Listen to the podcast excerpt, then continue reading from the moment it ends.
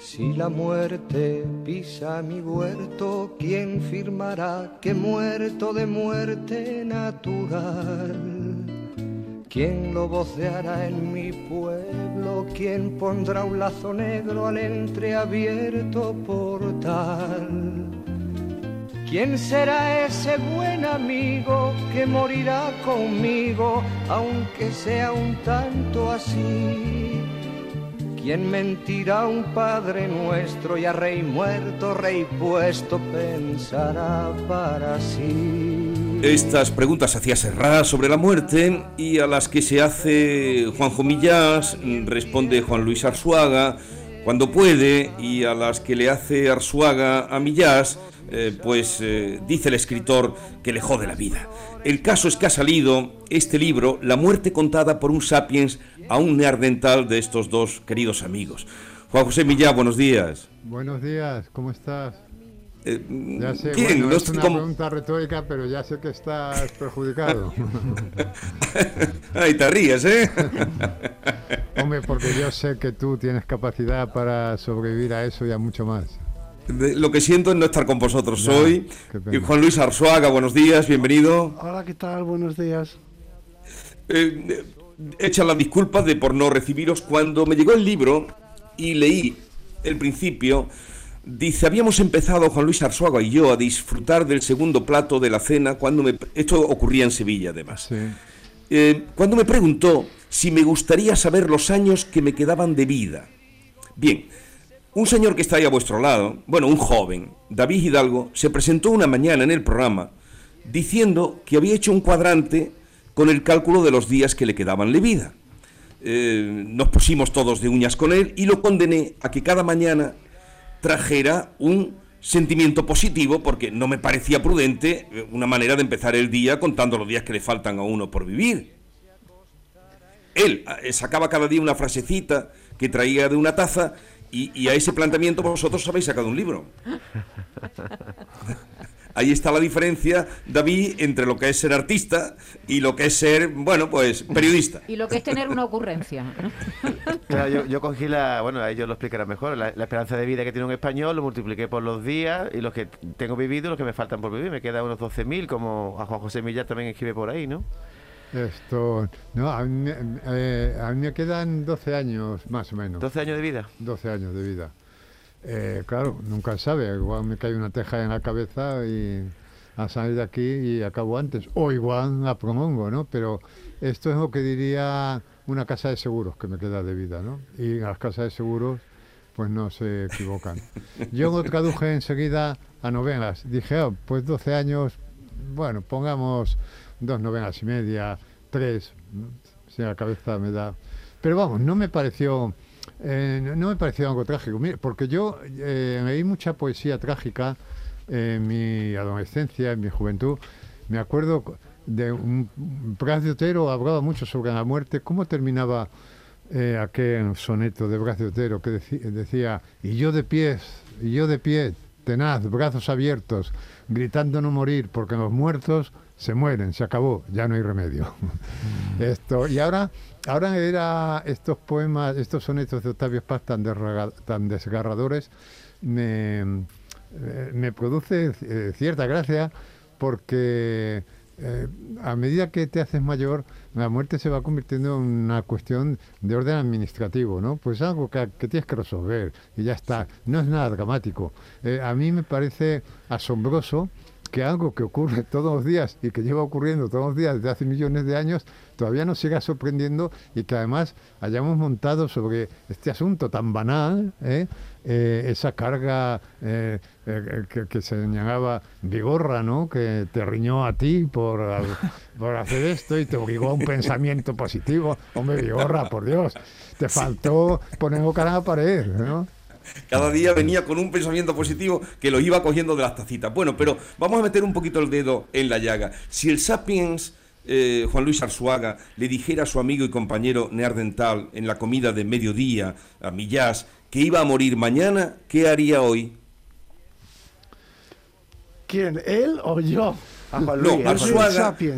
Sí, ya, ya, Le dijeras hoy comiendo a mediodía, eh, eh, oye, eh, vas a morir mañana, Millas, ¿qué harías hoy?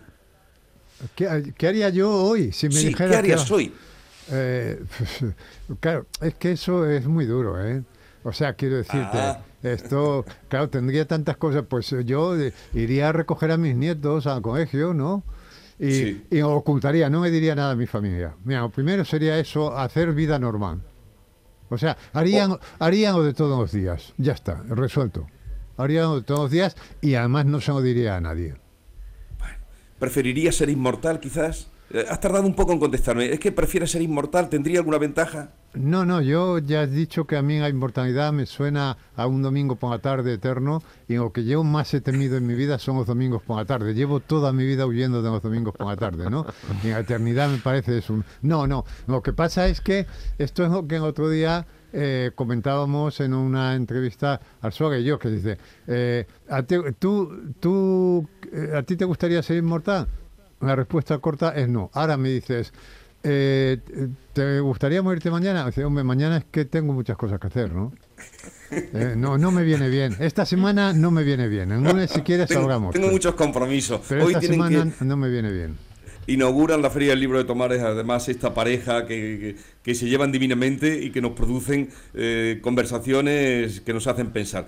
Y cuando mm, hay una preocupación en, el libro, en todas las conversaciones, eh, querido Arzuaga, Arzuaga de, Millas, diciendo que cuando empieza la decadencia, eh, el paso del tiempo nos produce una decadencia, ¿cuándo empieza a notarse? Bueno, se podría decir que cuando empiezan las enfermedades que llamamos crónicas, ¿no?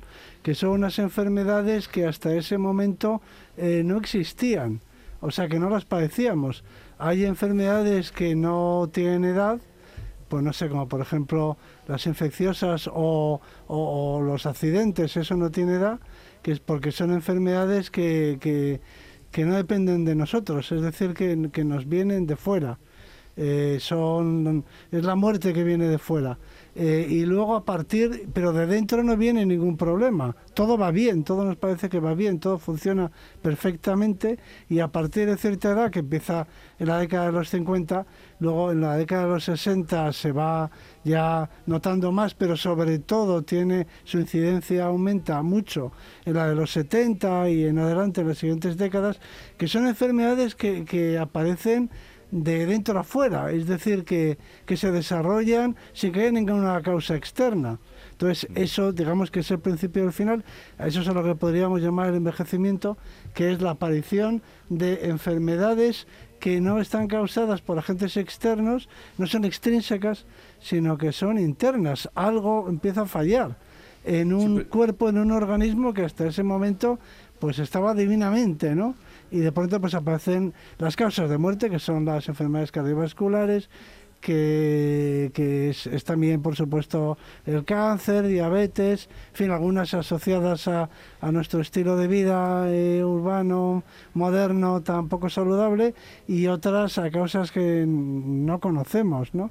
Y, por cierto, entre ellas se encuentran también las demencias, las demencias seniles. Entonces, todo eso, directamente en, los, en la década de los...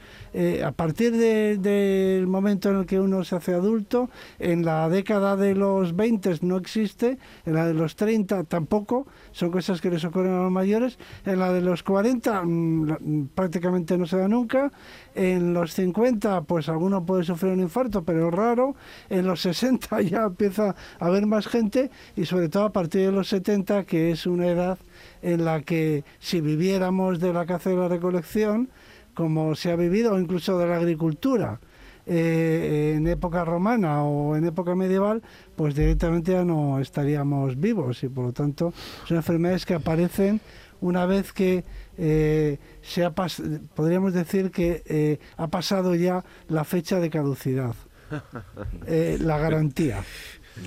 Sí, pero el Sapien, o sea, Arzuaga trata de demostrarle a Millás a lo largo de este libro, en muchas conversaciones, lo que determina el envejecimiento, que te veo un poco preocupado, Juanjo, con el envejecimiento, la observación tuya y lo que vas contando.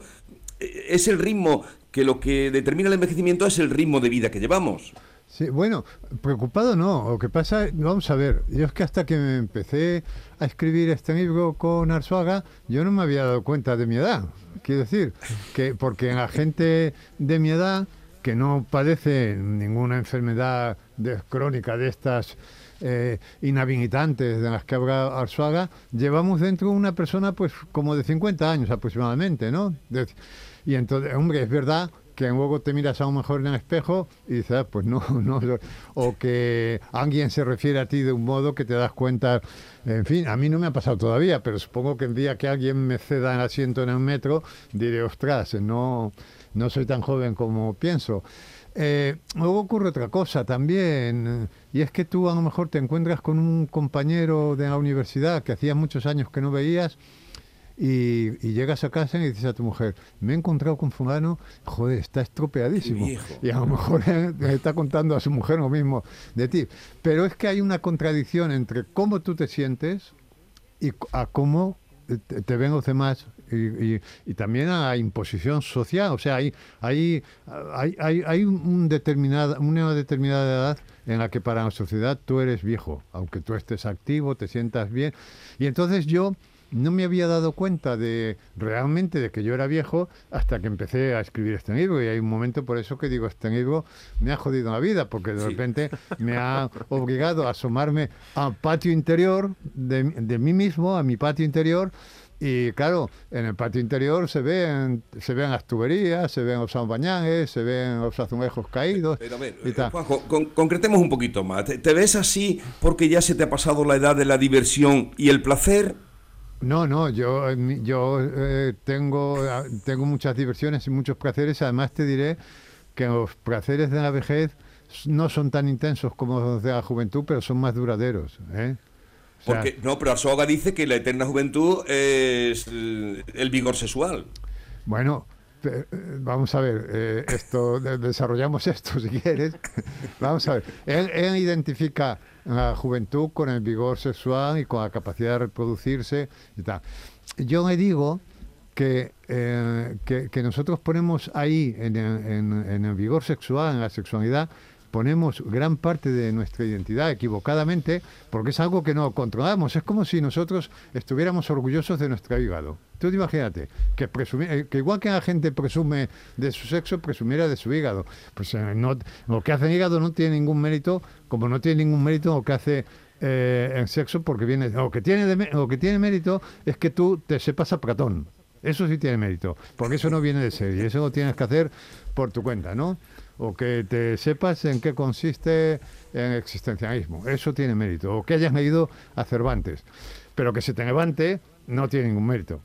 Y que no se te levante no tiene ningún demérito. Es más, que no se te levante, pues eh, da mucha tranquilidad, ¿sabes?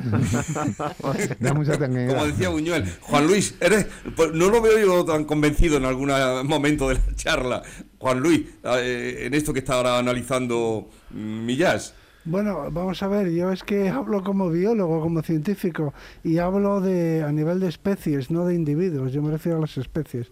Y entonces lo que sucede es que en la mayoría de las, bueno, en todas las especies, eh, em, la decadencia, la pérdida de facultades, pues afecta a todos los sistemas corporales. Y uno de ellos es el reproductivo, que sufre pues un declive, como puede sufrir, pues no sé, la capacidad de ventilación pulmonar.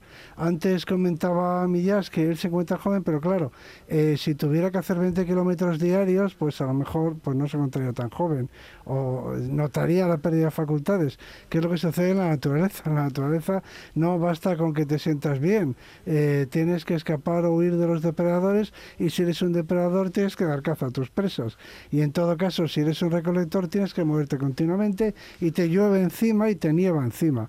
Así que, claro, hemos construido una burbuja que es la vida urbana en la que pues todos habitamos, en la que estamos aislados de, de la naturaleza, separados de, de los agentes naturales y eso nos permite pues no experimentar eh, la pérdida de facultades. Respecto de, la reproducción, eh, resulta que, claro, las especies en, en, general, en la medida en la que van teniendo con los años menos capacidad reproductiva, van siendo cada vez más invisibles para la selección natural. Quiero decir que en el libro lo que se desarrolla es un argumento científico para explicar por qué algunas especies viven pocos años y otras viven muchos. Entonces la explicación tiene que ver con la visibilidad que tienes para la selección, para el radar, de las, con la importancia que tienes evolutiva. Y esa importancia, pues es claro, máxima en las etapas más fértiles de la vida de los hombres y de las mujeres, que es cuando su contribución genética a la siguiente generación es mayor. Luego, conforme esa contribución va siendo más pequeña, pues va quedando fuera del radar de la selección natural y su supervivencia va siendo menos relevante y eso es lo que hace que afloren, aparezcan estas enfermedades crónicas. Quiero decir que en el libro no hablamos de la sexualidad, o en fin, al menos no es esa mi intención, eh, de hablar de nuestra propia sexualidad, o al menos yo no de la mía, sino de la sexualidad a nivel de las especies y eh, porque eso es un argumento fundamental para entender el envejecimiento, que es de lo que se trata. Eh, biológicamente, de saber por qué vivimos los años que vivimos, por qué cada especie tiene su longevidad. Y luego otros fenómenos muy interesantes de la especie humana, como es el de la menopausia, porque la especie humana tiene una característica que es distintiva y es la menopausia, que hace que eh, a partir de una edad relativamente joven las mujeres ya no sean fértiles, no puedan reproducirse y sin embargo estén en plenas facultades. Y entre otras cosas vamos a un gimnasio para ver a, señoras eh, pues que eh, hace mucho que tuvieron la menopausia y que sin embargo se encuentran en plena forma. Entonces esta digamos, anomalía o eh, peculiaridad de la especie humana en la que la vida eh, se prolonga después, no ya no de la vida sexual, pero sí de la vida fértil, pues es un fenómeno eh, curiosísimo, interesantísimo, que tiene que ver con nuestra sociología, con nuestra sociabilidad, en fin, con nuestra, con nuestra humanidad, a fin de cuentas. Entonces, estos son los aspectos que a mí me interesa contar en, como argumento científico, digo. Sí. ¿Y, hablar de muerte te emociona, Millás?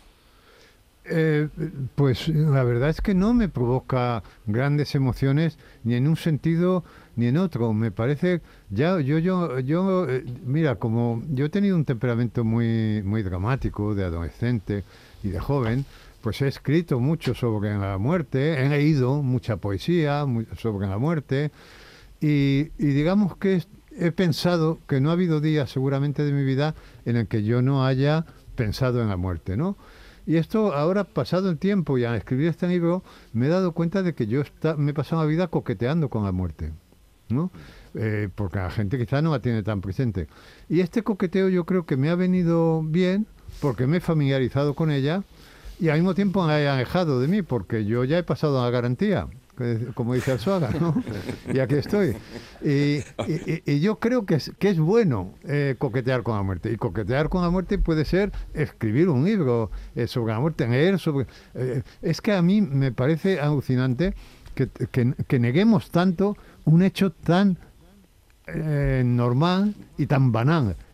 o sea, me parece increíble que ya la gente no se pueda morir en su casa, que haya que vengarla forzosamente en un tanatorio, que se muera, que, se muera abuelo, claro, que se muera abuelo y diga, ah, vamos al tanatorio a ver al abuelo, llevamos al niño. Dice, no, no, que el niño, y el niño tiene 40 años, ¿no? Pero todavía eh, eh, tienen que ocultar que existe la muerte. En fin, eh, me parece todo tan disparatado, ¿no? Que no, para a mí no me produce grandes emociones ni en un sentido de qué maravilloso es esto de morirse, pero tampoco qué dramático es esto de morirse, ¿no? A ver, Maite, Hombre, eh, eh, el, libro además de ser muy divertido, hasta la carcajada te diría, te diría, yo por lo menos me ha hecho muchísima gracia, eh, aprendes muchas cosas. Lo de la hipótesis de la abuela, a la que se estaba refiriendo hace un momento Arsuaga, ¿por qué las señoras, hay señoras mayores que están tan estupendas? ¿Para qué sirve el culo? Que es algo que me ha sorprendido. ¿Para qué sirve el glúteo?